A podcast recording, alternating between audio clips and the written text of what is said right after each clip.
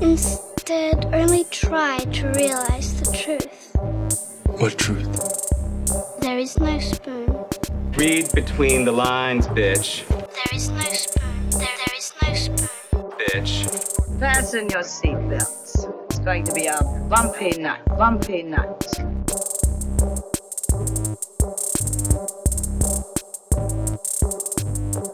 Saludos amigas y amigos, yo soy Mario Alegre Femenías Y yo soy Rosa Colón. y esto es Desmenuzando. Yes. En el episodio de hoy tenemos una doble tanda de ciencia ficción. ¿De qué vamos a estar hablando, Rosa?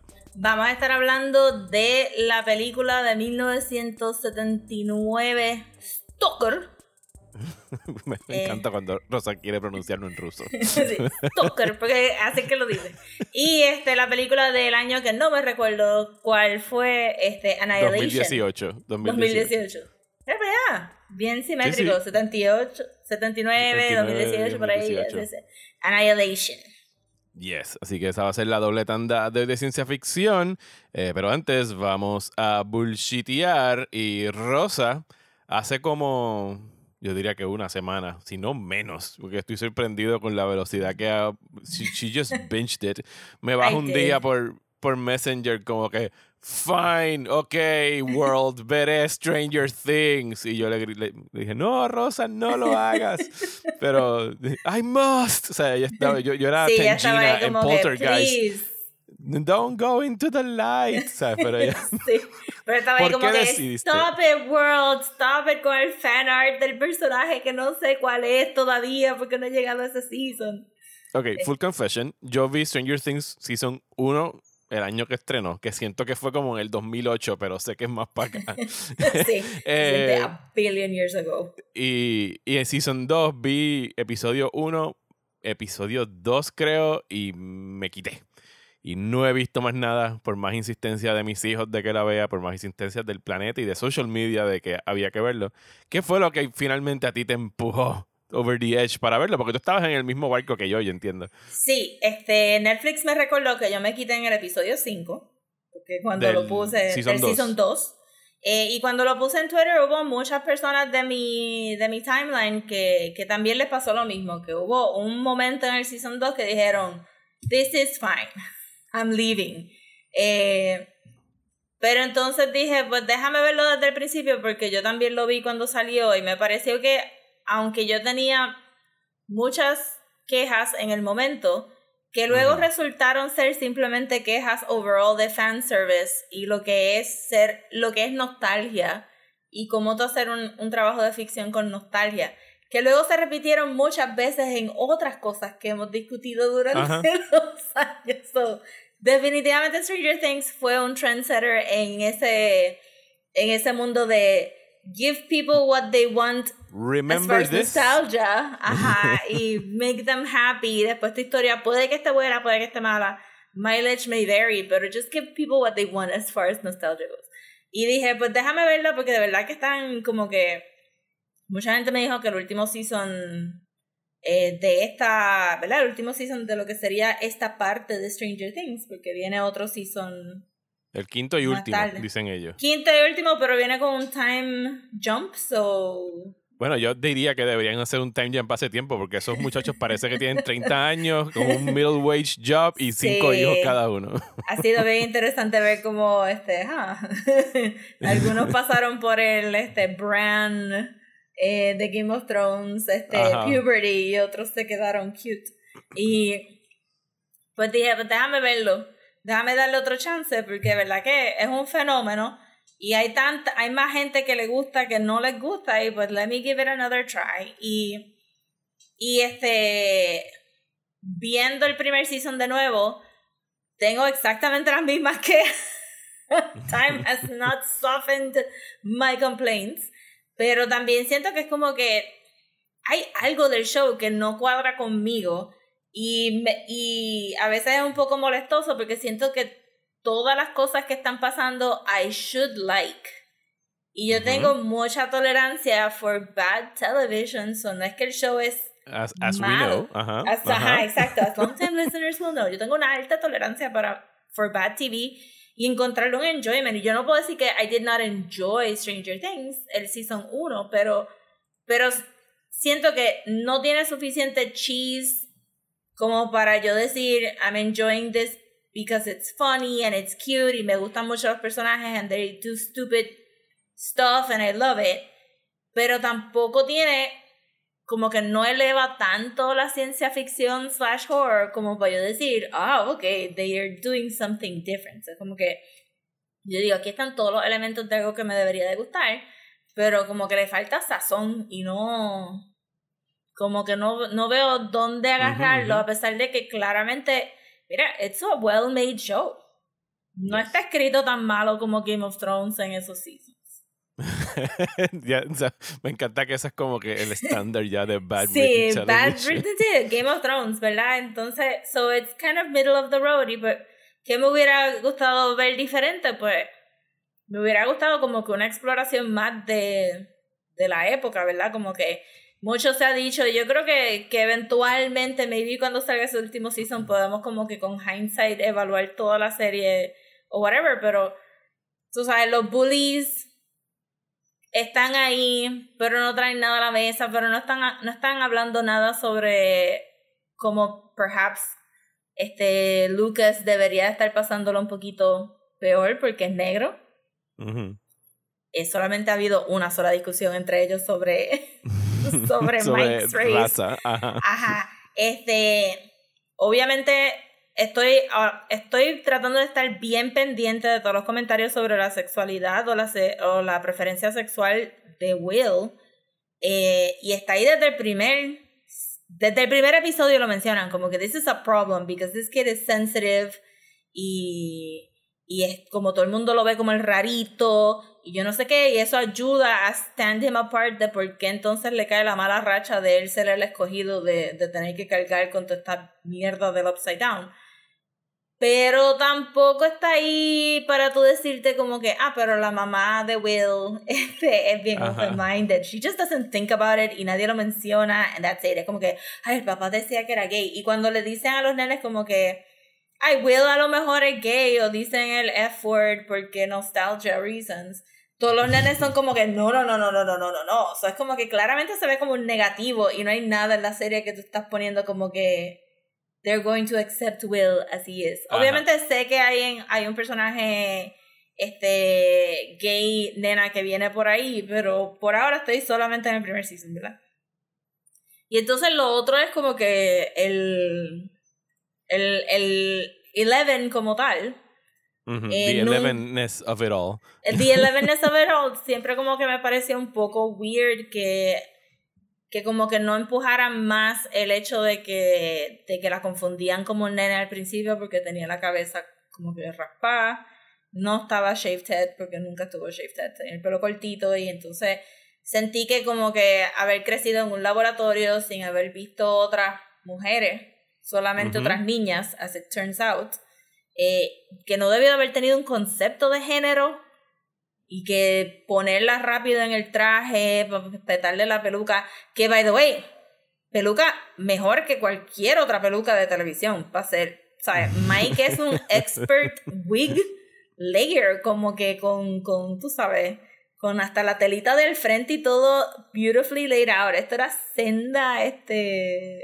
Sí, el, budget, el budget de los wigs en Stranger Things es bueno en comparación con el de Marvel el de quiénes son los peores con, con Pero para que Mike haya sacado esa peluca de la caja y la haya sacudido dos veces y se la haya puesto en la cabeza, como que best, best wig. Pero ajá, como que, que, que de ahí para ahí, para llevarla a hacer el chiste de que la disfrazaron como E.T. en aquella escena, este que le pone una peluca rubia a E.T. es como que, but she shouldn't have a concept of self, para mí, como que, porque le quitaron todo el personhood, ella no tenía ni ropa. So, salir y que supiera que es una nena, que ahora es el concepto de pretty, que le gustan los nenes, que, que todo eso es como que... Mm. Y después en el Season 2, que lo terminé de ver, es como que, mano, Sean Austin is the bestest person in the world. Ese, ese hombre just lights up the place. Este, porque, ahí, es que, ahí es que matan a ese personaje, ¿verdad? Sí, spoilers, matan a Bob. Surprising no one, porque ese Sean Austin no se iba a quedar ahí forever. Sí. Yo estoy Pero- al día de todos los spoilers y todas las muertes de Stranger Things porque yo le pido a mis hijos que me las cuenten, pero no, pero no- no he visto la serie. Pues a mí me, no me recuerdo exactamente cuándo de- lo dejé de ver, pero me recuerdo que sí hubo esa discusión bien funny en el internet de todo el mundo diciendo como que my man didn't walk to Mordor Ajá. for, for him to be known as Bob from Stranger Things.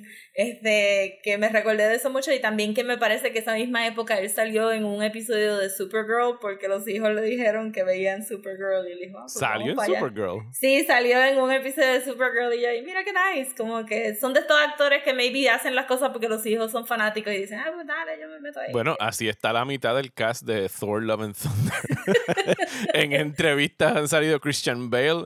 Dijo que, que en algún momento parecía que no iba a poder hacer la película por scheduling conflicts. Y los hijos fueron como que, no, tú tienes que salir en el MCU, dad. Eh, con un British accent, por supuesto, con un Welsh accent. Y Natalie. Portman también. Natalie Portman, lo, lo- la- las hijas o los, o los whatever. No, no me acuerdo exactamente cuántos hijos tiene Natalie Portman, pero también iban al set y era como que, olvídate, mami tiene que salir en el MCU. Era como que, I mean, God bless children, porque de verdad que las mejores actuaciones han sido, ajá, porque Sean Austin hizo sendo papel en un season que estuvo bien flojo al final del día y de verdad que él fue como que, no, qué lindo. Yo me acuerdo del, del, del- del generational eh, gap cuando pasó a eso en Stranger Things porque estaba la generación de no, ¿cómo te atreves a hacerle eso a Sam? Y eran los otros gritando, Goonies never say die. O sea, como que todos los iconic roles de Sean Austin. Y me imagino que para esta generación ahora, pues ellos él será Bob. O sea, para mis hijos va a ser Bob. Sí, va a ser Bob. Pero estuvo super cute ese personaje y pues algo much needed yo también pienso y pues yo creo que los personajes nuevos que trajeron también se necesitaban. So, me gustó mucho la inclusión de Max, que la había visto un poquito porque me quité en el quinto season, pero me gustó mucho lo que hizo en Fear Street en el video ese random de Taylor Swift. So, she's really good y se nota ahí como que, que era necesario, pero entonces en este season era, ¿por qué todas las mujeres tienen backstories tan horribles? Tienes como que estos cuatro niños con wonderful, beautiful, loving moms, porque creo que hicieron un concerted effort de enseñarte como que las casitas de los demás niños y la mamá de Dustin, que es una actriz que he visto también en televisión, que es super funny, se la comió. Este, la mamá, obviamente Winona Ryder, y la mamá de, de Lucas que sale for a brief second. ¿Verdad? Hay un black woman on screen tomando fotitos y eso. Y me gustó mucho el running joke de que los papás de Mike simplemente, de los papás de Mike y Nancy se rindieron y no, no les importa que los nenes no estuvieron como que por un mes en la casa porque Nancy se va y, y el show está aware of it, se te ponen como que los papás ahí como que whatever, los nenes están en otro lado, we don't give a shit. Eso estuvo funny, pero a la misma vez era como que, ¿por qué, ¿por qué Max tiene una vida tan horrible en su casa? Tú- ¿Por qué? Tú, tú me hablas de los nombres de los personajes y no sé exactamente quién La es cuál, pelirroja, la pero- pelirroja, la pelirroja. Ah, la pelirroja es Max, ok. Ella sale en el Season 2. Yo pensaba que ella empezaba a salir en el Season 3. ¿Ves? Así de mal. Hay un montón de confusión porque mucha gente estaba como que, no, yo no, cuando estaba diciendo que iba a volver a ver Stranger Things, toda la gente que se quitó estaban como que, ah, sí, yo me quité en el primer season cuando este Bob hace tal y tal cosa y yo, Bob salió en el primer season y todo, todo el mundo No, súper dos. mezclando todos los... No, no, no, pero tiene, tienes razón. Tiene que salir en el Season 2 porque yo me acuerdo haber visto algo de ese personaje. Ella, ella llega con su hermano a- al pueblo. Sí, ¿verdad? el hermano es este otro problema que tengo.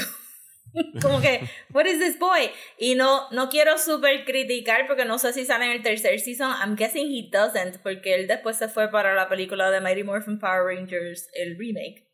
Ok. Encontré que su personaje estaba hella objetificado para un teenager.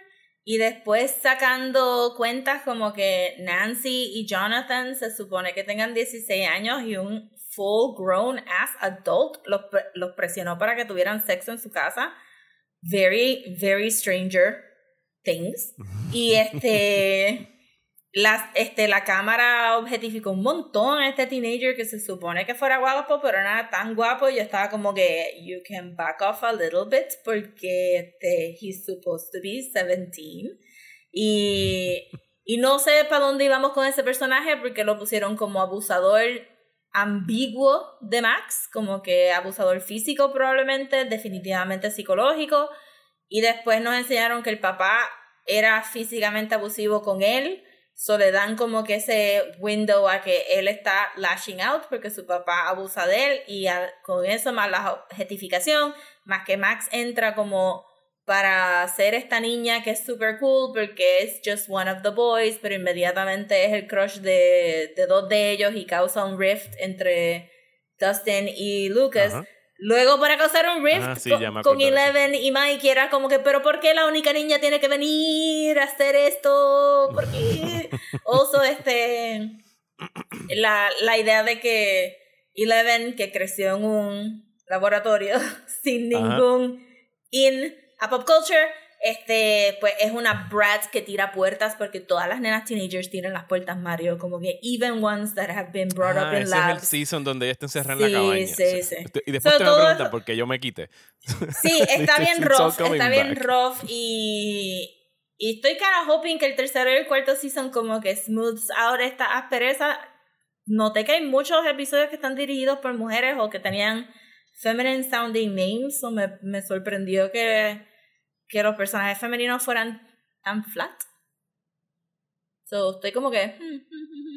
Mm. Bueno, eh, yo pensaba que yo me iba a librar de Stranger Things, pero el hecho de que Rosa se haya tirado pone más presión encima mío. Porque quiere decir que maybe, y no lo voy a descartar, pero maybe, vamos, a poner, let's put a pin on it. Cuando vaya a salir el quinto season, quizás me aventuro a, a entonces verla desde el principio. Sí, full, full. Yo pensaba que este iba a ser el último season, por eso que también lo empecé. Participar de la conversación, I guess. Eh, aunque ya sé todo lo que pasa, pero. Y, y, y, mientras más me adelanto, es como que cuando de las cosas más nítidas que pasan, no se lo digan, eh, pero yo le digo a Sara que me cuente qué es lo que pasó. Entonces yo no le puedo preguntar como que, explícame el Kate Bush moment del season, de este season que pasó ahora, o el, momento de Metallica. Ella me tiene que dar todo el preamble. Dura como 10 minutos hablando, si no, no vas a sentir el mismo a esta velocidad. Y, y yo eh, todo, todo el tiempo estoy, ajá, ajá, sí, sure, ajá, sí, ajá, o sea, con toda la explicación de la trama que está sucediendo, because I don't get it. Eh, y después voy y busco el clip en YouTube y, ok, ya eso es lo que necesitaba ver para estar al día en mi pop culture knowledge de Stranger Things. Pues eso fue lo único que vi, por eso es que hablé tanto de esto. So, cuando acabe el tercero y el cuarto season, tengo otro 15 minute bullshit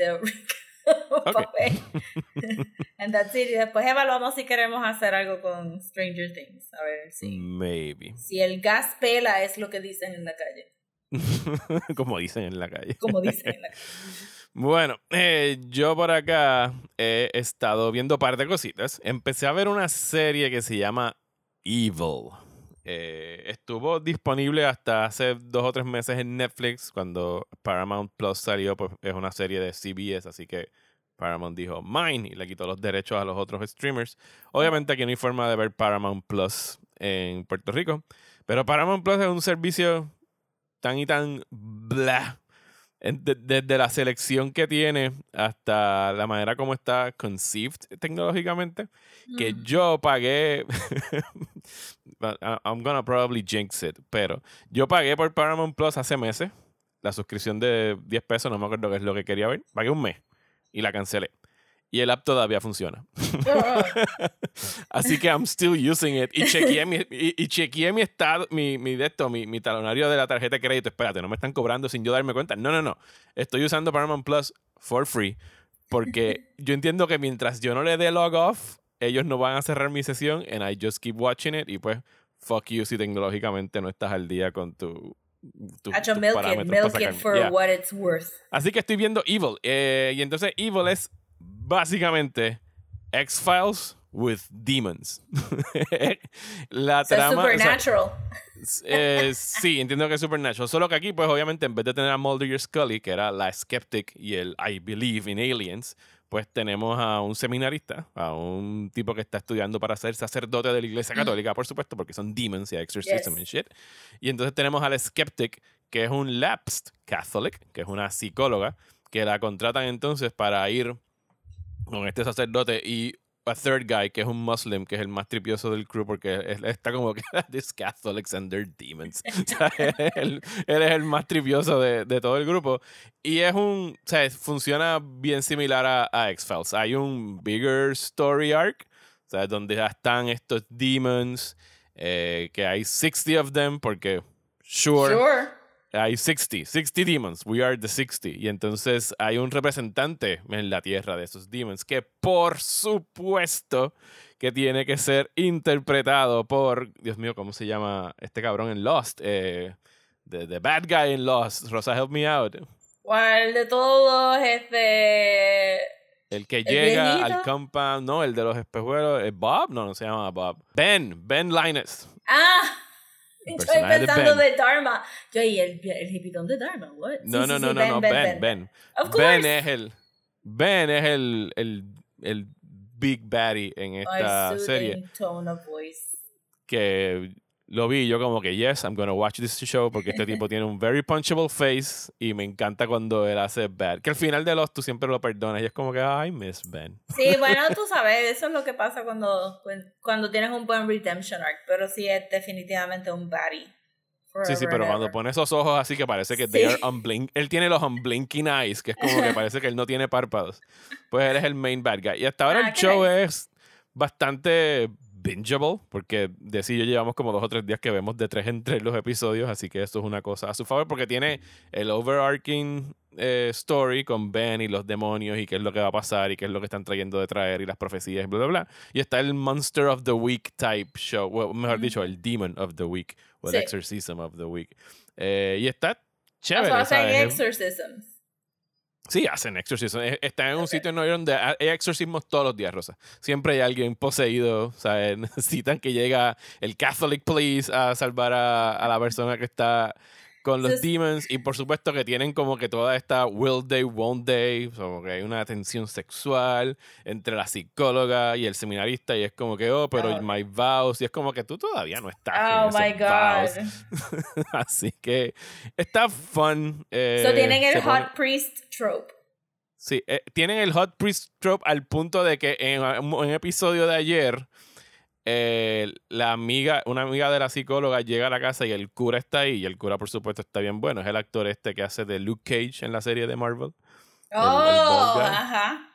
Sí. Entonces ella le llega y le dice, y el cura se va y él le dice, como que, dude, are you fleabagging? O sea, por las, por la por- hablando de Fleabag, en la serie de Ajá. Fleabag también ella se está tratando de acostar con un cura católico. Así que ese in yoga, ya, ya hay un, un término para eso, cuando estás tratando de tirarte al Oh, hot Lord. priest. Ah, ok, Fleabagging. ok. So, pero está bueno porque no es un Latin hot priest, que usualmente es donde se tira No, no, no, también no, el de esto, como que sí. Qué bueno. Es un African American hot priest. Qué cool, suena súper chévere.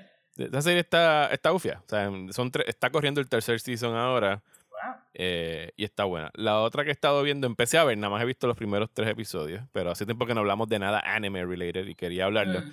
Es una serie que está en Hulu y en Crunchyroll, se llama Spy X Family. Ay, Y- todo el mundo está mencionando Sí, Spy X Family. yo sé. Por eso, mi timeline estaba lleno de, de GIFs y de memes y de la gente diciendo, oh my Sí. God, tienen que verla. And I'm starting to get it, porque no sé si sabes el concepto de la trama, pero lo voy a explicar anyway para los que nos están escuchando. Tania me Eh. explicó, a Tania, me explicó los otros días la trama así. Sí, está, está nítida. ¿sabes? Tenemos el protagonista que es Lloyd Forger, que él es como que un super spy, un master of disguise, bla, bla, bla. Y que en su más reciente misión lo ponen a investigar a este, no me acuerdo si es un diplomático.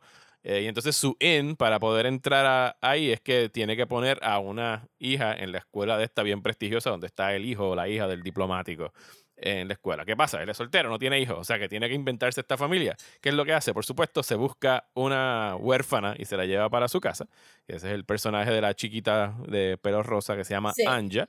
Y entonces después completa la familia cuando se cruza por casualidad con esta assassin que se llama Your Forger. Que, pero el espía no sabe que ella es assassin y el assassin no sabe que es espía.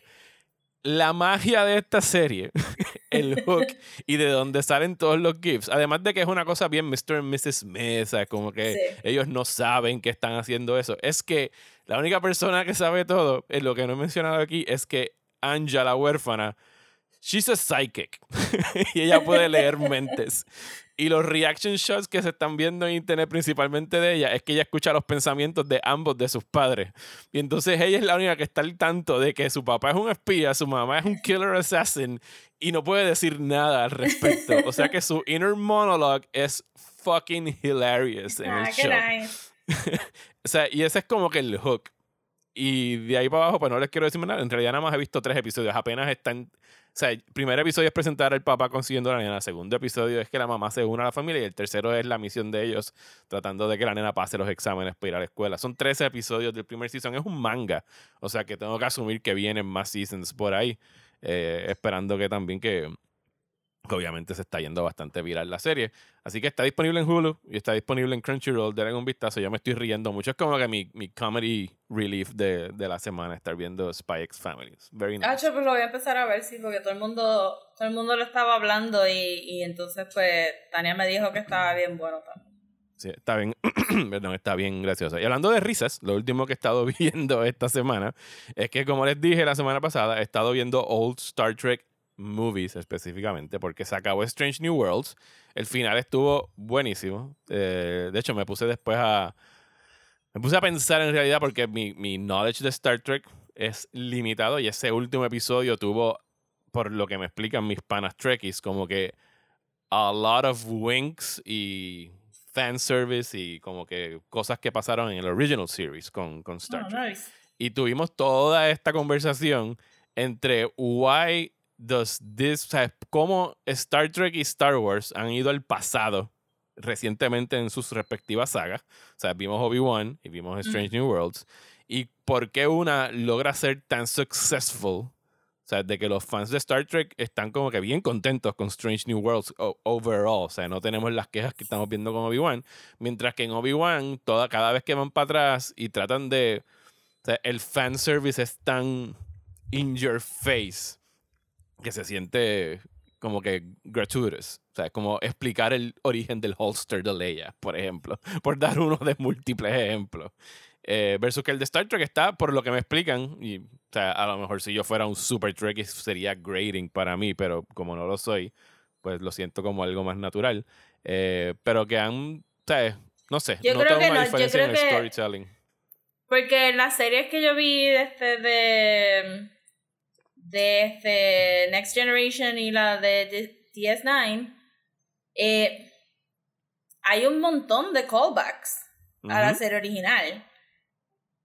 Pero maybe es el hecho de que hay más episodios para, para poder bregar Sí, con tienen- eso, que no 10 es episodios. solamente eso. Ajá, porque me recuerdo que, que yo sabía que venían, pero hay un episodio, espe- un episodio de, de Deep Space Nine que ellos viajan literalmente al episodio de los Tribbles, de los Trouble with Tribbles. Ajá.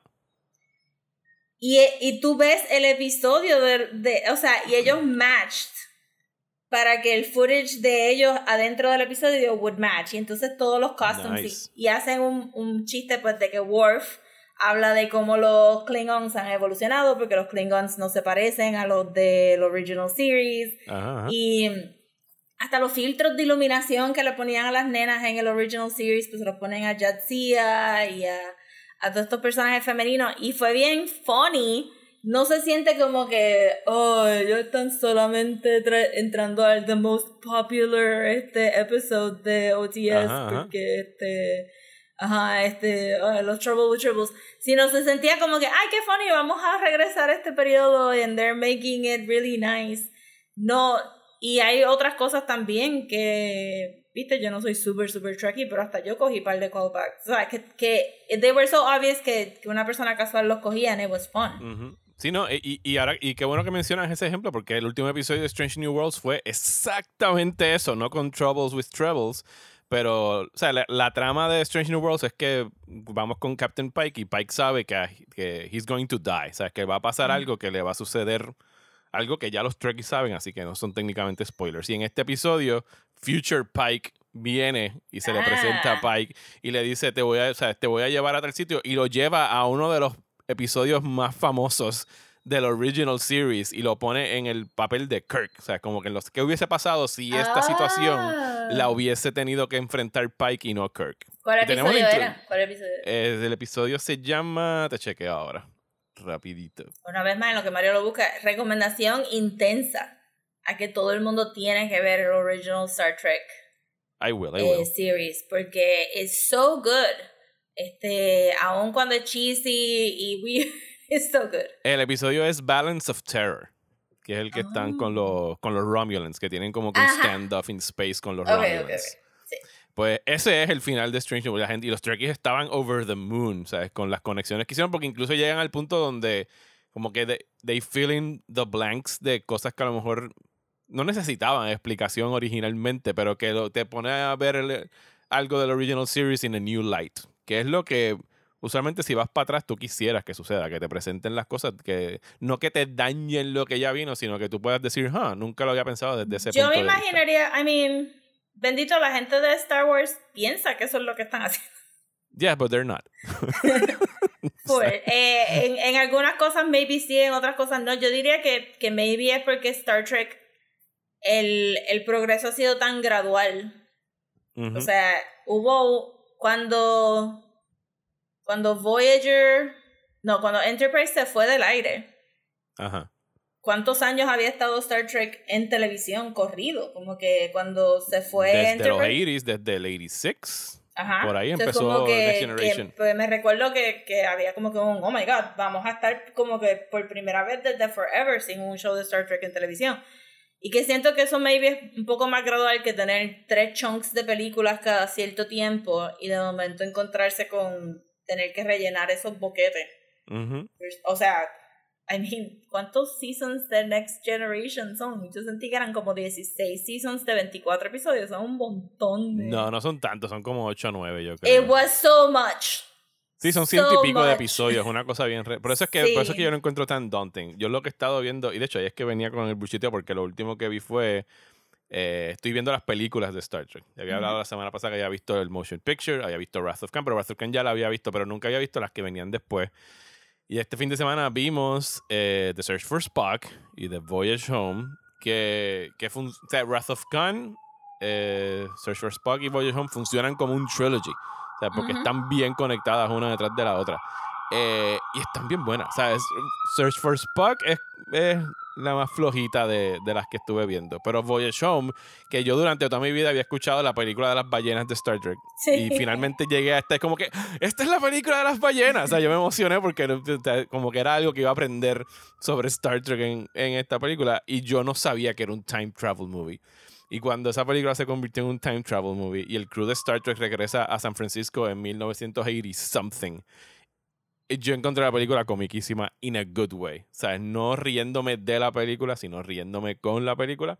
Sobre todo por Leonard Nimoy, bless him, y la manera tan straight face como él plays the character of Spock en este mundo tratando de contestar cosas pendejas de la gente alrededor de él y que tiene que ponerse esta, esta cintita para taparse las orejas porque So o sea, no puede y anda con esta bata blanca porque él acaba de reencarnar de for Spock porque él muere en Wrath of Khan y lo tienen que revivir. Está súper graciosa súper cool y el hecho de que es o sea, es una historia de proteger el ambiente y ¿sabes? bien Star Trek y- en ese aspecto. Y, y me la disfruté mucho Voyage Home. Eh, paré ahora porque he leído, y esto es unanimous, que The Final Frontier es the worst Star Trek movie ever made. Esa Ujú. la dirigió William Shatner. Y por lo que he leído, esa película tuvo que enfrentar una, no una, sino dos huelgas de guionistas y de los Teamsters que estaba pasando en Hollywood en ese momento. Así que la película es un semi-desastre, si no My es un God. desastre por completo. La voy a ver anyway, porque quiero acabar todo, quiero ver todas las películas del original generation de, del crew. La última es eh, The Undiscovered Country, que dicen que es un buen send-off de, de ese cast. Y después de eso, posiblemente really vaya a off. Porque salen par de ellos salen en Next Generation anyway. so como que Ah, ellos vuelven y salen en Next Generation. Hay par de cambios, sí, ellos aparecen ahí como, eh, whatever. pues, Está bien, pero me imagino que un send-off de todos ellos as a crew. Yeah. Eh, anyway, cuando acabe de ver esa película, mi plan es ver el original series y después meterme a Next Generation. Yo creo que que, que, ahora que trajiste ese tema y pasé, maybe cerrar ahí, pero este, ajá, que, que realmente Star Trek no tiene fan service porque Star Trek tiene history, es lo que yo Ujú. diría. So, Todavía no entiendo el concepto de los Star Dates. Todavía cada vez que dicen Sí. Star, Captain's Log, Star Date, qué sé yo, wha- whatever, punto Whatever. dos, y yo, wait, ¿cómo funcionan los dates en esto? Porque they're jumping No, around. sí, yo tampoco sé, pero sé que como que tienen la Tierra como base, o sea que es una, es una historia de ciencia ficción que nos usa a nosotros, versus que Star Wars está, they're En humans because ajá. we had actors. Ajá. Este, y que hay un timeline bien, ¿verdad? Lineal entre estos fue los avances que se hicieron en la Tierra y por eso es que estamos investigando el, el Great Unknown y tenemos estas reglas que no podemos romper y bla, bla, bla. So que cuando ellos echan para atrás no es necesariamente, no es random, es específico, un time específico a contar una historia Ujú. versus que Star Wars no tiene un timeline. O sea, Exacto. Tiene, la familia Skywalker tiene un timeline, pero el universo de Star Do Wars they? But they do, ¿verdad? Porque they, they are Sí, being they do, born they and they do. grow up. Como que no they hay más they nada. love the Skywalkers, eso lo de Ajá, Wars. exacto. Pero fuera de eso, el universo como tal no tiene un timeline que todo el mundo puede ni saber rápido ni reconocer rápido sin Ujú. ese fanservice. Como que. Sí. De hecho, eh, es tanto así que, de hecho, el primer episodio de Strange New Worlds hay una referencia así de que Pike le pregunta a Spock como que, Mr. Spock, are you familiar with the United States of America? O sea, como que históricamente existieron en algún momento. Y es como que así, después del Second Civil War, no sé qué madre, sino ellos ya están apostando que it's gonna happen, que van a tener el Second Civil War y se van a acabar y los United States of America. Y era como que, "Ah, este show empezó very bleak. Cuando veas Deep Space Nine vas a saber que Cisco es un este, aficionado and historian del 20th century. Está y bien él bueno. te puede contestar todas esas Sí, de verdad yo siento que eso, que es como que eh, Star Trek está atado a nosotros, o es mucho más fácil de grab Mucho más onto. fácil. Yes. Ajá. Bueno, antes de movernos al main topic, tenemos Eso que hacer un paréntesis. De verdad, eso suena como que va a ser un future episode, esto de Star, Star, Trek. Trek. Histories y Star Wars Histories. Maybe, sí, podemos traer a lo mejor un, un hardcore Trekkie a, Ah, a que hable con nosotros. Anyway, antes de movernos al main topic, antes de irnos para Stalker, o mejor como lo dice Rosa, Stalker. vamos a hacer un paréntesis para hablar del Patreon de. Desmenuzando. eh, porque Rosa ni siquiera está al día con lo que yo le voy a decir ahora. yo no estaba hasta hace unos minutos cuando dije, wait, I have to Google this. Me metí a la página del Patreon de Desmenuzando. Pueden ir a patreon.com slash desmenuzando. Donde hasta el viernes pasado eh, las personas que nos auspician por ahí eh, tuvieron para escoger y votar en el tema del Hate Watch 2022. eh, en el que pues ya lo habíamos hecho antes, nos van a obligar a Rosa y a mí a ver algo que ellos entienden, that ya hemos expresado that we hate o we preemptively hate y vamos Sí. a tener que hablar de O ello. como me dijo Tania, cuando me dijo Tania cuando ella abrió el email para votar, fue como que, pero es que tú has sido bien vocal sobre tu odio hacia eso. Y yo, know, it's my own fault. No te preocupes, eh, eh, Rosa, que yo creo que aquí todos salimos perdiendo.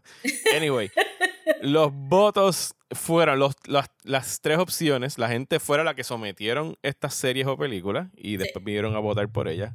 En la posición número Sure. 3 quedó con 11 votos. Avatar The Last Airbender, por supuesto, la película La de Shyamalan. película. Yes. No la serie animada a la que le dedicamos cinco episodios, incluyendo Legend of Korra. Seis episodios, yo creo que hablamos en total. de eso hubiera sido bold que alguien hubiera puesto como que they clearly Ajá. hate the series, not the movie. Eso quedó en la posición número 3. Y en la posición número empate a 1 y 2, que sabíamos que it's gonna happen, It was gonna happen. estuvieron arriba Twilight y West Side Story.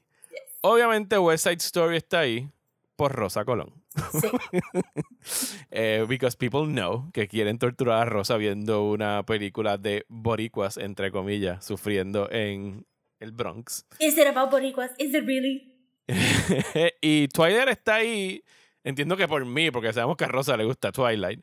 Eh, y la gente piensa que yo yo yo vi I mean, yo Twilight. tengo issues people. con Twilight, pero no puedo decir que no disfruté Twilight. Ok, Yo vi Twilight, gente. Yo vi Twilight, la primera película y los últimos 15 minutos de la última. Algún día les La haré el cuento de por qué. ¿Ah? La pelea. La pelea la vi. Ok, les puedo abreviar, les puedo abreviar el cuento. Estaba tenía que ir a un screening de prensa en este cine, en el metro, que la sala de prensa es en el segundo piso. Y llegué como que súper temprano. Y usualmente si llegaba temprano, yo me metía a cualquier sala. El gerente me dejaba entrar a cualquier sala a ver whatever en lo que era la hora de screening. Y yo lo que estaba era Twilight ese día. Eh, ¿Cómo se llama la última película? Bad Blood. Eh, no, era Breaking, Breaking Dawn, parte 2. Breaking Dawn Part 2. Y yo dije, fuck it, voy a ver el final de Twilight porque why not. Y yo llegué a la pelea en la nieve con los lobos y los Ajá, vampiros. super confused, me imagino. Yo sí, what the fuck is going on? O sea, y lo único que me acuerdo de ese momento de entrar es la risa de Michael Sheen, como el, entiendo yo que era el main vampire de los malos. Eh, estuvo bien funny. Yo vi el final de Twilight Breaking Dawn. Eh, eso es lo único que he visto. Pero, ¿qué vamos a hacer con esto? Pues Rosa sometió una idea muy buena. Eh, queremos hablar de todas estas cosas. Así que vamos a poner un pin en Avatar The Last Airbender, porque eso tiene que ser una ocasión especial Yes. para que Rosa se someta a esa tortura, porque de verdad que de todo lo que está ahí en esa lista, eso es lo único que es objetivamente malo. Like, ¿sabes? Como que Sí. a, a big piece of shit. Porque Sí, no Story- completely objective. Ajá. O sea, completely objective todo. Desde su. Desde que alguien pensó, vamos a castear a todos estos niños blancos hasta que la pusieron en el cine. Toda esa serie eh, es asquerosamente mala. Toda esa película, perdón. Así que, ¿qué vamos a hacer con West Side Story y Twilight? Pues, para las personas que están en Patreon, lo vamos a hacer de alguna forma u otra. Estamos bregando los technical difficulties para ver cómo lo hacemos. Pero van a poder entrar a nuestro Discord, que todos los Patreons tienen acceso. Y vamos a hacer un live watch. Nos vamos a sentar todos a ver Twilight. Y nos vamos a sentar todos a ver West Side Story con nosotros en vivo y pudiéndonos riff it y comentarla y joder, traigan su cerveza o lo que quieran para vacilar con estas Sí. películas mientras las vemos. Esas fechas van a ser anunciadas con bastante tiempo de anticipación para que se puedan preparar. Y separar los días y después... friendly también, sí, sabemos y bien que por... friendly. Ajá, sí, sabemos Ajá. que trabajan. Exacto. Eh, y después de eso, pues vamos a grabar el episodio como tal del Hate Watch. Que por lo que veo va a ser como que esta combinación de Twilight y West Side Story en un solo episodio donde vamos a soltar todo nuestro respectivo Sí. hate. Pero Eh, va, a resu- para- va, va a ser bien interesante porque yo tengo un view bastante suave de Twilight y Mario tiene un, un view bastante suave de West Side De West Story. Side porque, Story. ajá, sí, porque- Ajá. Así que So- el- sin, para el, el- o sea, vamos a hacer esto, pero el real Hate Watch va a ser después el de Avatar Last Sí. Ese sí va a ser como que full momento. hate. Este Sí, aquí va a ser como happen. que pues este espero que, que se puedan conectar a ver las películas con nosotros porque esa va a ser la única ¿verdad? manera que yo voy a poder bajar esta película eh, sin estar caminando por casa como que why am I doing Sí. this to El myself? de Twilight, el del Twilight deberíamos, a lo mejor lo voy a discutir contigo, porque maybe a lo mejor la primera película no es la mejor que se presta para un hate watch y tú entiendes que a lo mejor hay- otra y yo pudiese ver Twilight otra vez y llegar hasta esa para hacerla en vivo. Ciertamente, yo pienso que la primera de Twilight no es tan mala, eh, porque Catherine Hardwick trató her very best. Yo entiendo que Eclipse es la peor, que es la segunda, ¿verdad? La segunda ya entramos a los directores que están ahí for the money y pues, Ajá. ajá. Y Y, y la segunda es la que tenemos el She really wants to use suicide to get closer to Edward. Ok, Que- fine. Pues, que es un a lo mejor lo que hacemos es que vemos, yo veo Twilight otra vez y entonces hacemos el live watch de Eclipse, entiendo que es la segunda. Sí, Eclipse. Este Breaking Dawn sería como que a little bit too much, aunque, aunque es pretty crazy. Pero yo creo que Eclipse es la más flojita de las cuatro. Ustedes quieren hacerme verlas todas. Está bien, I'm gonna consider it. Eventualmente vas a tener que verlas las cuatro. Y nada, eso es lo que vamos a estar haciendo en, en el Patreon de Desmenuzando. Así que dense la vuelta por allá y vámonos a The Zone. The Zone. Let's enter the The zone.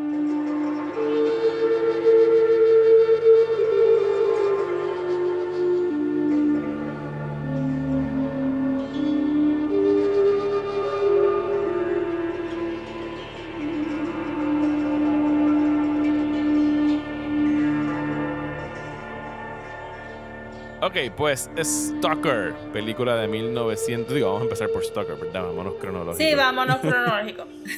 Stalker 1979. eh, esta fue la película escrita y dirigida por eh, Andrei Tarkovsky, uno de los principales y uno de los cineastas más famosos en haber salido de Rusia.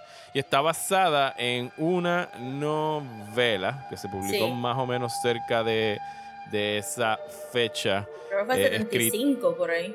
del 75, que se llamaba Roadside Picnic, eh, escrita por Arkady Strugatsky, son los Strugatsky Brothers, Arkady y Boris. Boris, por Estoy supuesto, bien curiosa del libro. Yo creo que me lo voy a leer. Se consigue. O sea, has hecho un Google a ver si se consigue por ahí para. No, pero I'm assuming. Sí, debe haber Bueno, algún PDF I por mean, lo menos en, o algo por ahí para este, leerse. en este, la biblioteca de internet que yo uso. Yes. Eh, pues esta película tomó. Le costó mucho a Tarkovsky para, para hacerla. Él acababa de salir de producir eh, su película biográfica Mirror. Eh, había hecho Solaris en el 72. Eh, la eh, Rusia, o sea, el- el- la Unión Soviética no quería darle más dinero y tuvo que forcejear mucho. No querían que incluyera temas religiosos en sus películas y la manera de incluir temas religiosos en sus películas era a través de science fiction, que le daba la oportunidad de bend the rules para poder tocar estos temas. ¿Y de qué trata Stalker, eh, Rosa? Stalker trata de un mundo post-apocalíptico. No sabemos si es este environmental post-apocalyptic o, O este nuclear, industrial. Ajá. O en el caso Eh, de la novela, que en la novela está bien explícitamente eh, puesto que fue un alien post-apocalypse, o sea, hubo una invasión extraterrestre y se jodió la Tierra. Pues, eh, exacto, la Tierra está bien jodida y conocemos a este personaje que no tiene nombre, solamente lo conocemos por su oficio, que es un stalker, eh, que son estas personitas que entran a una zona en, en algún lugar fuera de la ciudad donde se dice que supuestamente cayó un meteorito y que ese meteorito creó como que un espacio que le llaman The Room, eh, donde su- supuestamente sí existe, te- tus, tus sueños se hacen realidad. Esa es el- el- la mitología. Y entonces, pues la historia corre con, con el stalker teniendo que salir de su casa una vez más para escoltar a estas personas hacia la zone, hacia el room.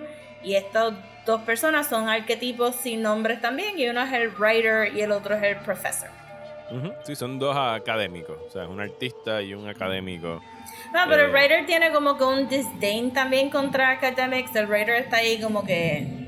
Sí, el writer es el artista, él está representando ahí como que el arte, mientras que el profesor es más science-based, science Y, acá- y, el, y los dos son elitistas y el stalker es working class. Ajá, sí, Ajá. o sea, porque él es el que se dedica a llevar a estas personas a esta zona y lo que tienen que estarle pagando si es que le pagasen algo. Él cobraba por eso, ¿verdad? Él cobraba, él cobraba. Sí, Pero entonces es ilegal y se podían correr el riesgo de ser arrestados. El stalker ya había ido a la, a la cárcel. Ujú. Este, y pues eh, no es simplemente caminar al zone, tenían que hacer como que un revolut de cosas para evitar las, las fuerzas de las Naciones Unidas que están ahí acampando, velando esta área que supuestamente hay un alien este, presence, porque el meteorito ¿verdad? sigue siendo un alien. Sí. Sí, Aquí, por lo menos en la película de, de, eh, de Tarkovsky, no hacen, nunca explícitamente dicen alien eh, No, pero es sobre lo que está ocurriendo ahí. Pero no es of this earth. Exacto, es algo extraño. Y supuestamente no. El Stalker es el que sabía cómo llegar hasta el room, porque aunque. Y desde el principio que llegan a esta zona, ellos pueden ver a lo lejos the room. You cannot walk in a straight line towards it. Y el writer que está ahí para ser el contrarian. Ajá. Y el que el, el más skeptical de todos este es el writer. Eh, entonces, pues trata de caminar directo hacia el cuarto. eh, y pues una voz le dice, no, stop. Y él piensa que fueron el profesor o el stalker. Y aquellos dos estaban como que. "Mm". no, no fui yo. Y, y el profesor llega a tirarle la cara como que, cabrón, te lo inventaste tú, tú estás haciendo, sabes, tú estabas lejos, tú pudiste haber hecho, no, stop. Y No, haber dicho, ah, que, que en realidad la sugerencia es como que las, The Zone responde a ti y cambia como su presencia. sí. So, Eh, tú traes lo que tú vas a usar. Exactamente. Y, Y la película funciona más o menos de la misma forma en ese concepto de que lo que tú traes contigo a la película es lo que informa y rellena a los blancos de la película, porque es una película de 2 horas 40 minutos, que lo que tiene en total, según busqué eh, ayer en internet, son 162 shots. Entiéndase, Mm. cada- desde que le dijeron acción y prendieron la cámara a correr hasta que cortaron ese tiro. 162. Para que tengan una idea, una película moderna de Hollywood tiene around 3000 shots. Así que Sí. estamos hablando de que esto es slow cinema. O sea, son tiros Es bien slow, pero- extensos. Sí, pero, pero- hay- es un craftsmanship bien brutal, pero yo creo que, que maybe la historia la están escuchando ahora mismo y están diciendo, ah, ok, so what makes it special? Es como que lo special es lo que tú estás viendo en la, en, ¿verdad? Lo que tú estás viendo en, en el televisor, porque, Ujú. y again, maybe yo les digo ahora mismo, bueno, realmente es un tiro de postes de luces y, y flores, Sí, pero no, es... Ajá, Sí, pero es- el- está bien hecha la película. Sí, eh, no, es una de las mayores obras maestras del cine, punto. Y yo siempre he dicho que una, una gran película, y sobre todo a veces las películas difíciles, por decirle así entre comillas, va a enseñarte cómo verla. O sea, es cuando tú te expones a ella. Obviamente, esta película empieza, y ayer leí una anécdota, no me acuerdo de quién, porque en el, en el disco de Criterion que yo tengo habla el guionista, no, habla la vestuarista y habla uno de los cinematógrafos.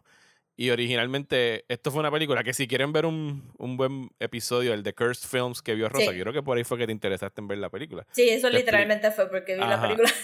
Te explican todo el background de la gente que se enfermó grabando esta película de cáncer porque estuvieron expuestos a unas fábricas tóxicas y a contaminantes y todo eso. Sí, el agua, ironically, porque el agua es Ajá. un theme en la película. Ajá. El agua estaba poisoned.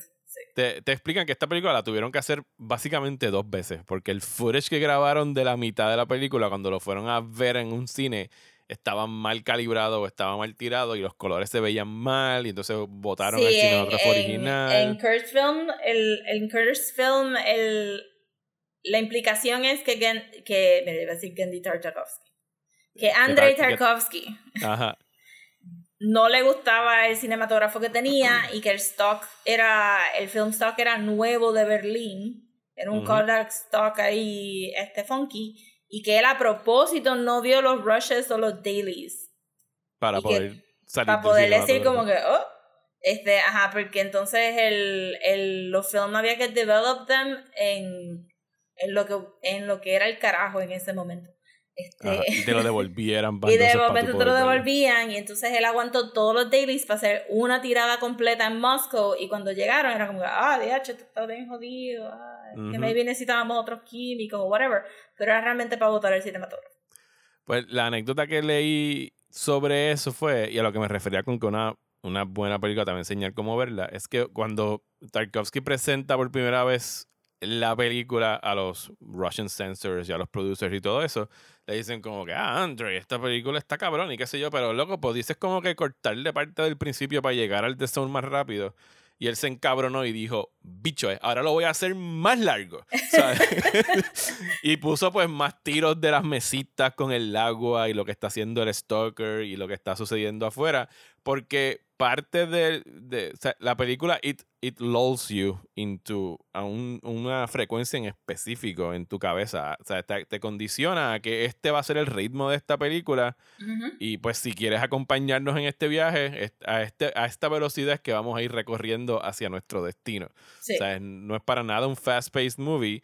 Y el hecho de que, sobre todo la manera como traen, to- to- todo el principio de la película es en sepia, es un color amarillento, blanco, o sea, no es blanco y negro, pero es monocromático. Chinitoso, chinitoso.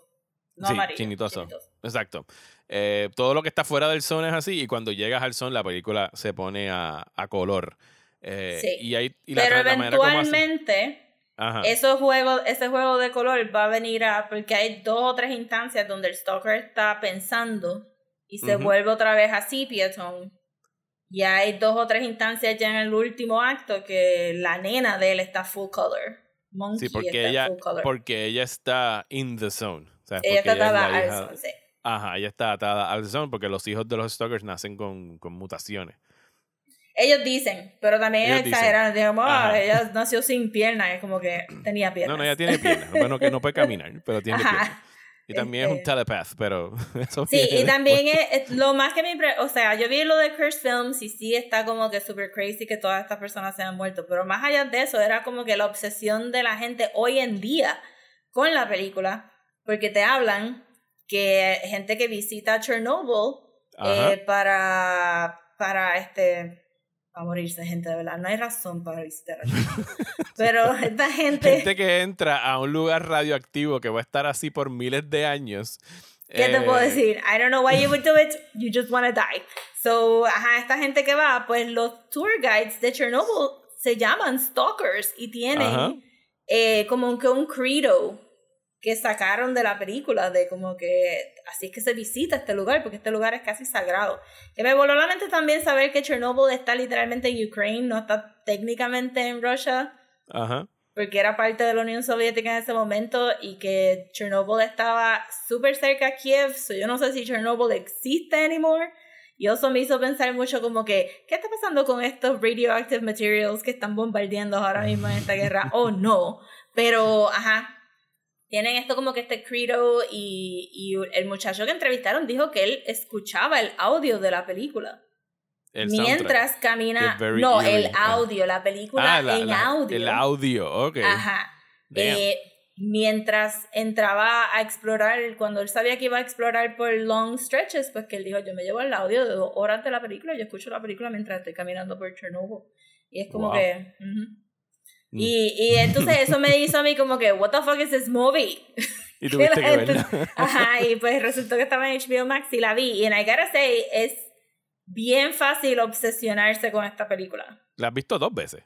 Ya la vi dos veces, sí. No la he podido ver como que de una sentada.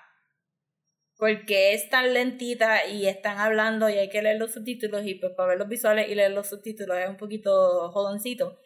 Plus que los diálogos son filosóficos, o tú quieres como que tratar de entender qué es lo que te están diciendo. Y es como que y hay, hay lecturas de pasajes de la Biblia y hay lecturas, hay dos poemas en esta película. Ajá. Los Y los leen completos, o por lo menos unos extractos Ajá, exacto, lo considerablemente leen de esto, o tú estás ahí como que, pero, pero sí- sí se nota que sería bien fácil tú caer en esto, ya sea o por, this is a cinematic masterpiece y que yo puedo aprender de esto de, de mise en scene, porque yo siento que, que también de cómo hacer una película, yo sé que probablemente él va a decir ah, que Andrei Tarkovsky diría que gastó mucho dinero, pero todo es found objects, como, tú sabes, el dinero lo gastó en la gente, no, no realmente en Ajá. el set, es found objects de la Unión Soviética en deterioro, como que no... Y eso sería un super great lesson para science fiction people que piensan que tienen que meterle como que todos estos green screens y hacer que todo está shiny y polished, pero aquí hay un futuro que es lindo to look at, pero está en deterioro y también es como que, pues, la razón que la gente todavía puede visitar donde grabaron Stalker es porque esas cosas eran, estaban ahí antes and they will be there before later también. Es Y, como y que fue, la película fue profética, porque tú ves el footage de, lo- eh, de la película, ellos entrando a The Zone y ves lo de, de, de Chernobyl, y es como que puñeta, ajá, es como se si, ve uh, igual. he saw the future, ¿sabes? Ajá, No que y, y pues algunas estructuras todavía están ahí porque eran parte del paisaje que él quería usar. Es como que sí, probablemente, sí, te- me da mucho estrés pensar que ensuciaron tantísimas otras áreas que no estaban sucias para hacer como que todo este debris and stuff. Pero, pero ajá, él, él usó lo que estaba ahí y, y la película se siente bien real porque usó lo que estaba ahí. Entonces el uso de color estaba bien bueno y además de eso, la, la economía con...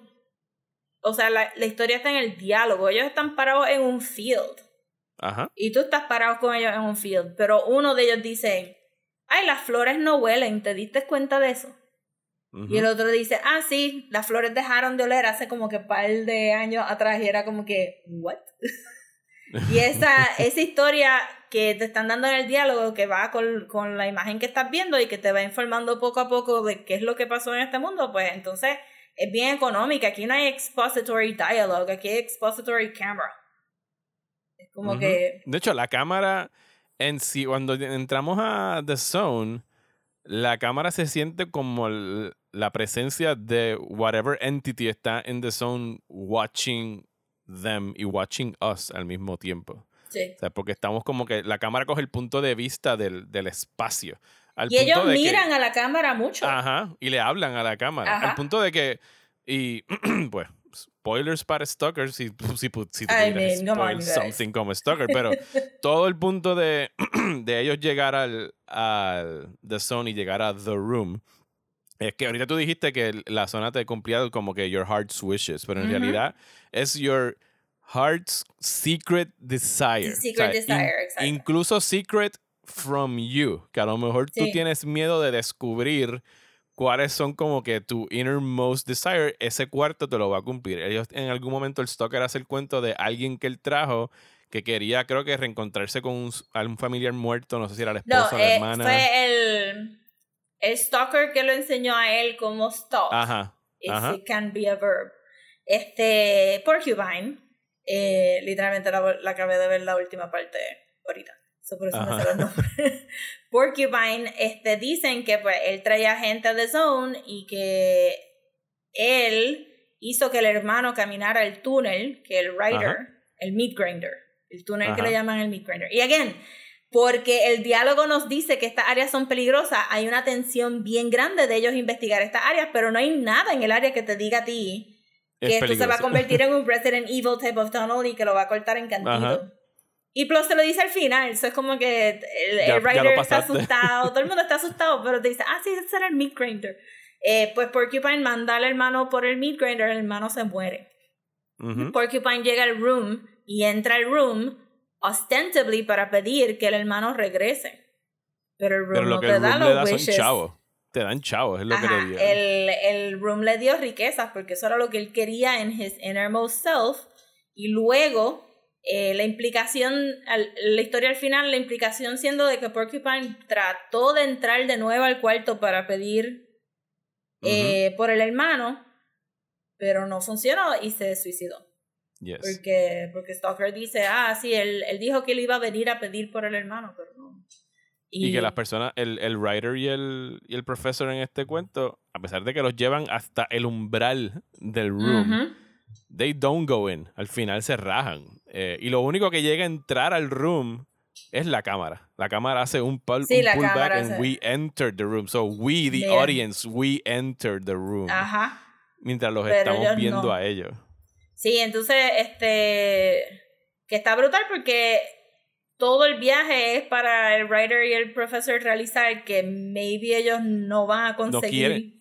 O Ajá. que no quieren, o que, o que de verdad no quieren saber cuál es su heart Ajá. innermost desire. Y entonces el writer tiene como dos o tres speeches hablando de su impulso a crear y el profesor no habla tanto, pero sí reacciona un poco como que aloof. Eh. Pero luego sabemos que el impulso del profesor es estar ahí, es porque eh, quiere destruir el room, porque él le echa la culpa a unos random, como que la criminal, criminalidad ha subido random, y la, la única explicación que tiene el profesor es que la gente está entrando al room todos los días y que, que están diciendo, pues mata, mata a mi enemigo, mata a aquello, pero entonces cuando el, cuando el profesor se da cuenta que el room no funciona de esa manera, pues no lo no destruye el room tampoco. Porque... Mi- y- y para el stalker, además de ser un método de, pues, de, de- de trabajar, de conseguir dinero para su esposa y para su hija, es casi como un ritual religioso para él. Es como una afirmación de fe, porque él cree en The Room.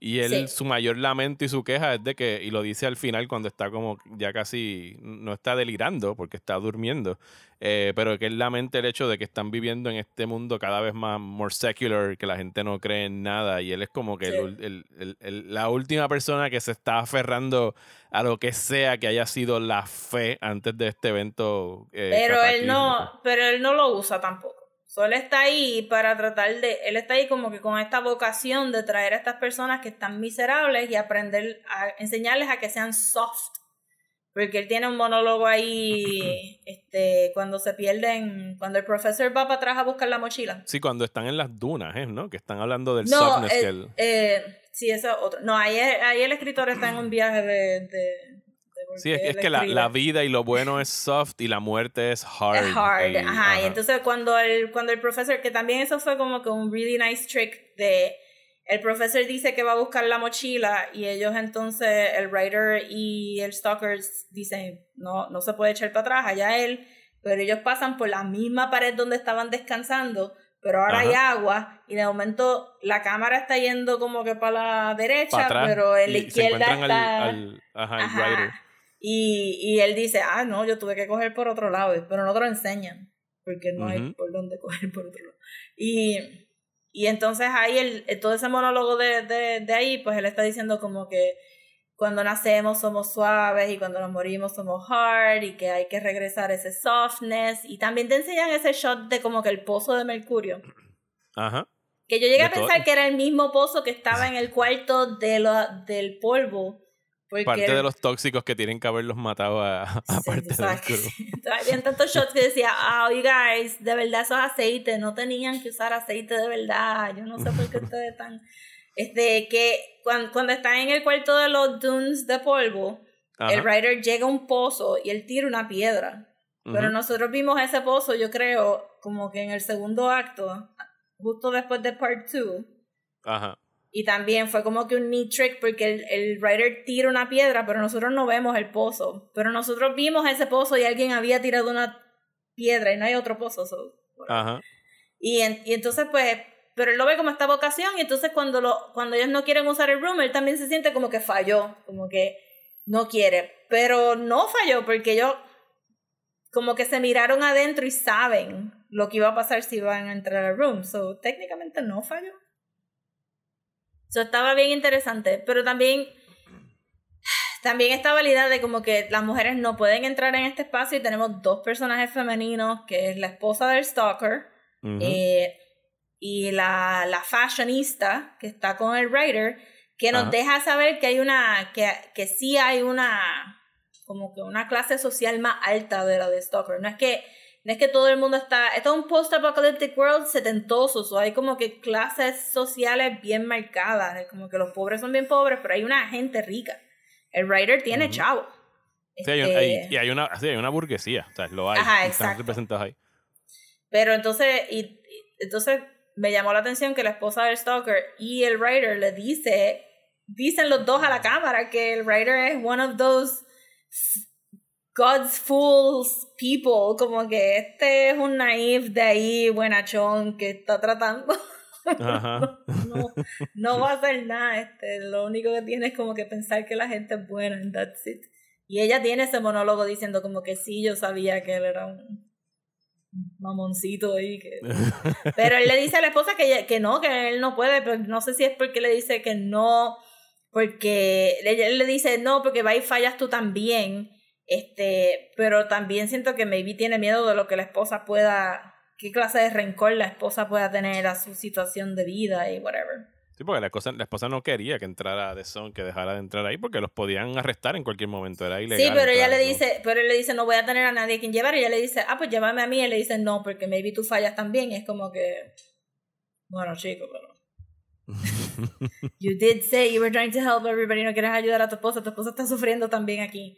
Y entonces tenemos el último, último shot de la película, que es el misterio, ma- De- es como que el segundo misterio después de The Room. Sí, que Porque es la lo- nena moviendo el vaso. la nena escurriendo el vaso. Me sorprendió viéndola otra vez, eh, porque vi mucha gente confundida sobre cuándo el tren entra en escena, porque la película empieza eh, en la casa del stalker, todo se ve un poquito como un silent film, Todo se ve flat, como que todo está puesto en la parte de atrás de la casa y hay como que mucho espacio en el piso.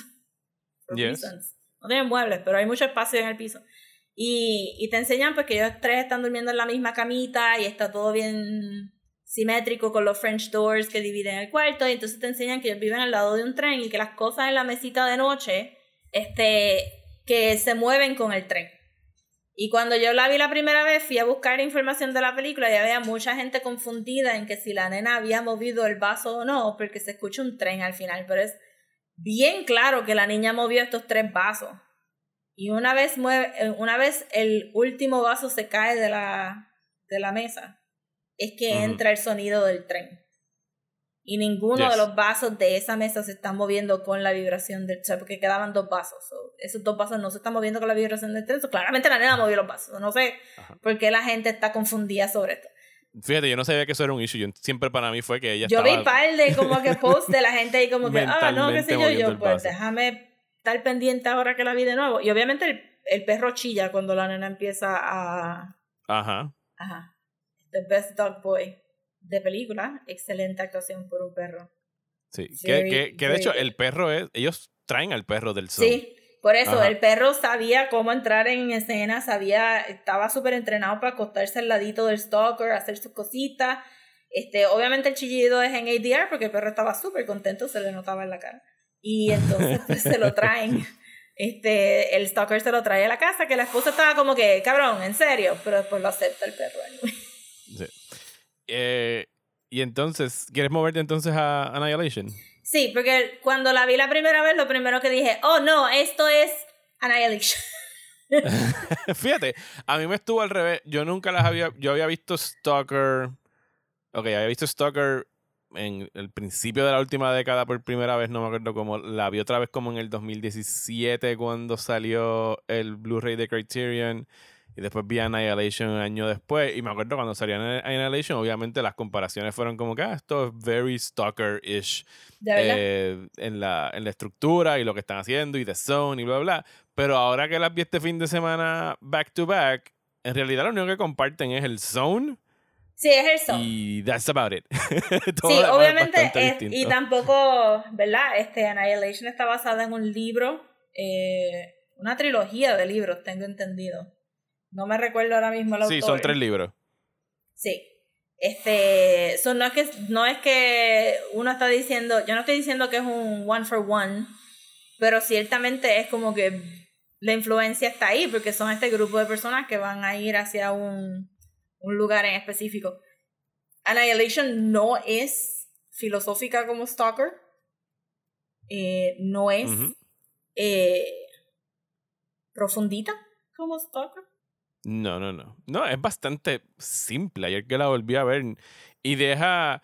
Es bien curioso porque Stalker sí deja suficientes espacios para que tú, el espectador, los rellenes con whatever you believe que debería entrar en esos espacios sobre qué significan esto o, o contemplar y pensar en las ideas filosóficas y teológicas que están hablando. Bla, bla, bla. Annihilation deja como que esos mismos espacios, pero tú- como que al espectador no le interesa rellenarlos necesariamente con nada. O había la expectativa de que venía otra película para rellenar. Porque si, si sabía que era una... ter- O sea, la historia no está completa porque son tres libros. o sea, no tenemos la Ajá. historia completa en esto. Pero sí siento que, además de ser un grupo de personas y que hay un zone, sí hay como que una necesidad de introspección de los personajes, como que they pick the characters porque van a tener un voyage y por eso es que la mayoría se asimila.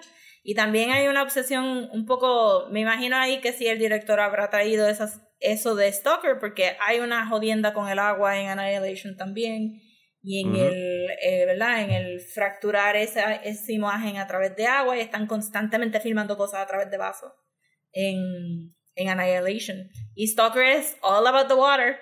La- Lo leí en el Twitter thread que te mandé aquella vez y de momento era como que Jesus Christ, it is all about the water. Y después irónicamente se murieron por el agua industrial donde estaban este grabando. grabando y acostándose aparentemente bebiendo y snorting this industrial water.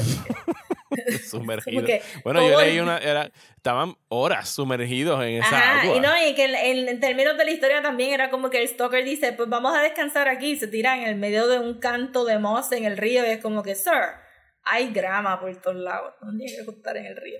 Eh, pero sí, entonces Annihilation, pues cuando vi Stalker fue como que, shit, esto es lo que Annihilation estaba tratando de hacer. Eh, pero Annihilation, pues, very much of our times, y no hay esa idea de que podías hacer less, podías hacer more with less. Eh, y una de las cosas que a mí más me gusta de Annihilation es que se ve linda. Como que it's a Ujú. very pretty movie. Sí. Eh, especialmente cuando empiezan a jugar con, con los, mutations y las mutaciones. sí. La- las hojitas que le salen a Tessa Thompson de, de la sí, piel. el, el Ajá. hongo que está creciendo del canto del flesh que se quedó en una pared o Sí. whatever. Es bello y horrible a la misma vez. Sí, pero fue como que una idea de, ok, esto es un, un cuando pensamos en alien influences, pues lo pensamos bien out of this earth.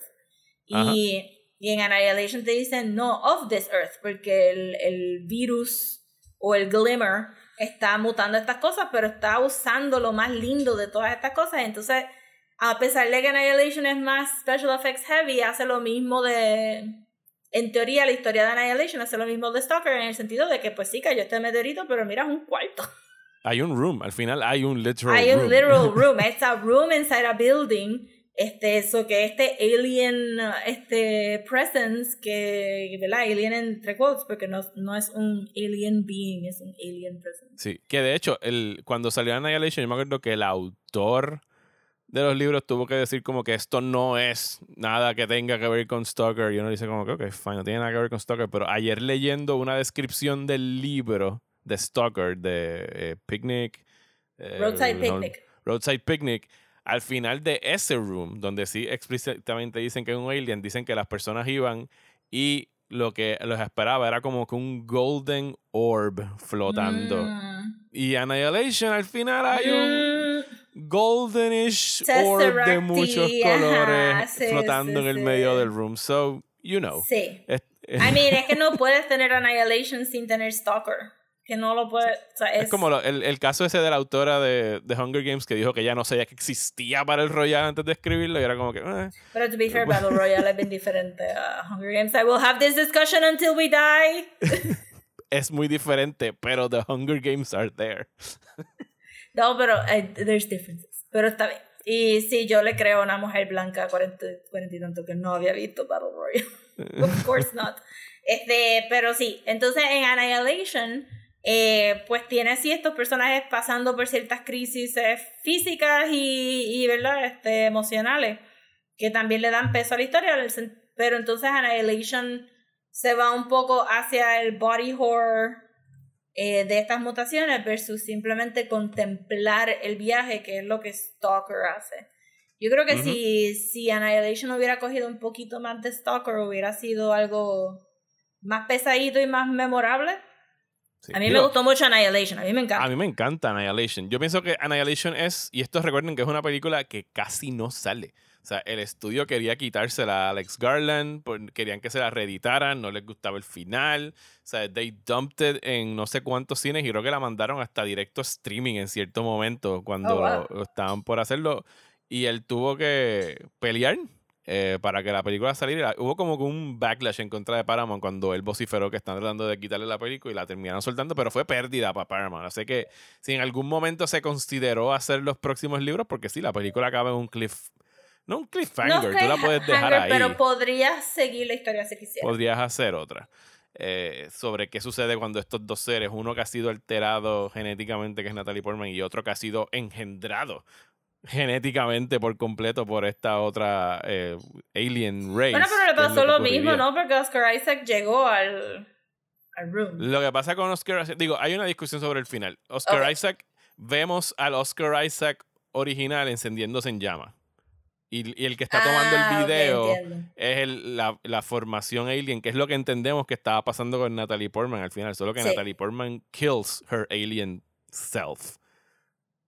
Mm. Que también le da una granada. O sea, y, y la explota. Pero ella Sí. sale ya genéticamente altered. O sea, Altered. porque ella había visto su sangre y sabía que estaba cambiando. Sí, es verdad, es verdad, es verdad. Sí, es claro. Sí, Natalie Portman pasó por el proceso completo. Ajá. Oscar Isaac, Oscar lo que no. regresó eh, no es el que se fue, el que entró a la zona. Exacto. Hmm. Sí, Pero es un buen double feature.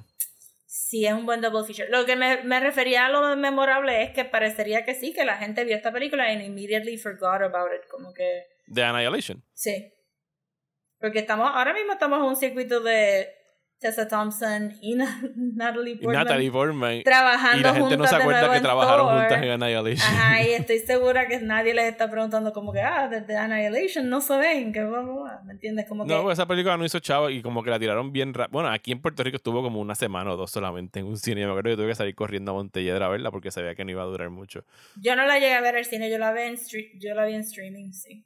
Y, me, y again, me gustó mucho por el concepto de, ajá, esto está súper cool que este grupo de mujeres tengan que entrar a este glimmer para ver qué es lo que está pasando, porque el grupo de hombres falló y resulta que cada una de estas mujeres tiene como que algo encima que de esto, plus que la escena del oso es insane y super scary y el diseño del oso está este horrible.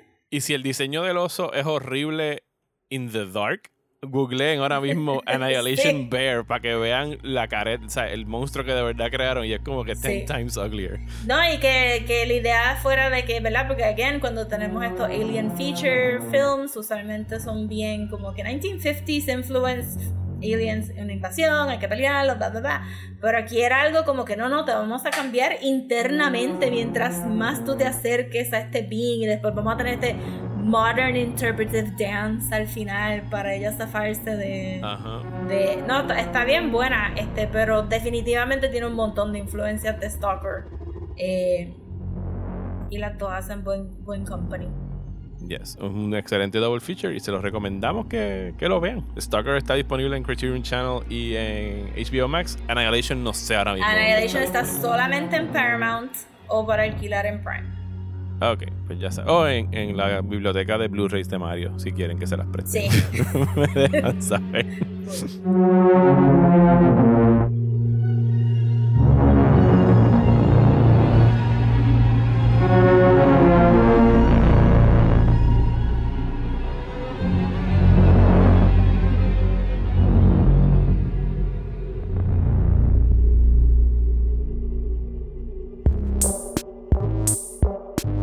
Hasta aquí este episodio de Desmenuzando. Muchísimas gracias por escuchar, especialmente a las personas que nos apoyan a través de Patreon en patreon.com slash desmenuzando. Eh, vamos a tener ya los episodios exclusivos de ustedes de este mes. Eh, Rosa, Rosa se va a adelantar a una película en estreno de Marvel sale bien en Disney Plus y va a ir a ver Thor Love and Thunder. Así que vamos a estar hablando de Thor Love and apoyar a Thunder Taika Waititi. Patreon leal a Taika Waititi. Eh, y después, más adelante en el mes, vamos a dedicarle otro episodio a Miss Marvel, que está a punto de terminar y tenemos que ponernos al día con ella. Eh, aquí, mientras, en el main podcast, ¿qué vamos a estar hablando la semana que viene, Rosa? vamos a estar hablando de los dos seasons de Tuga and Birdie una Disponibles en HBO Max. No. El ¿No? primer season.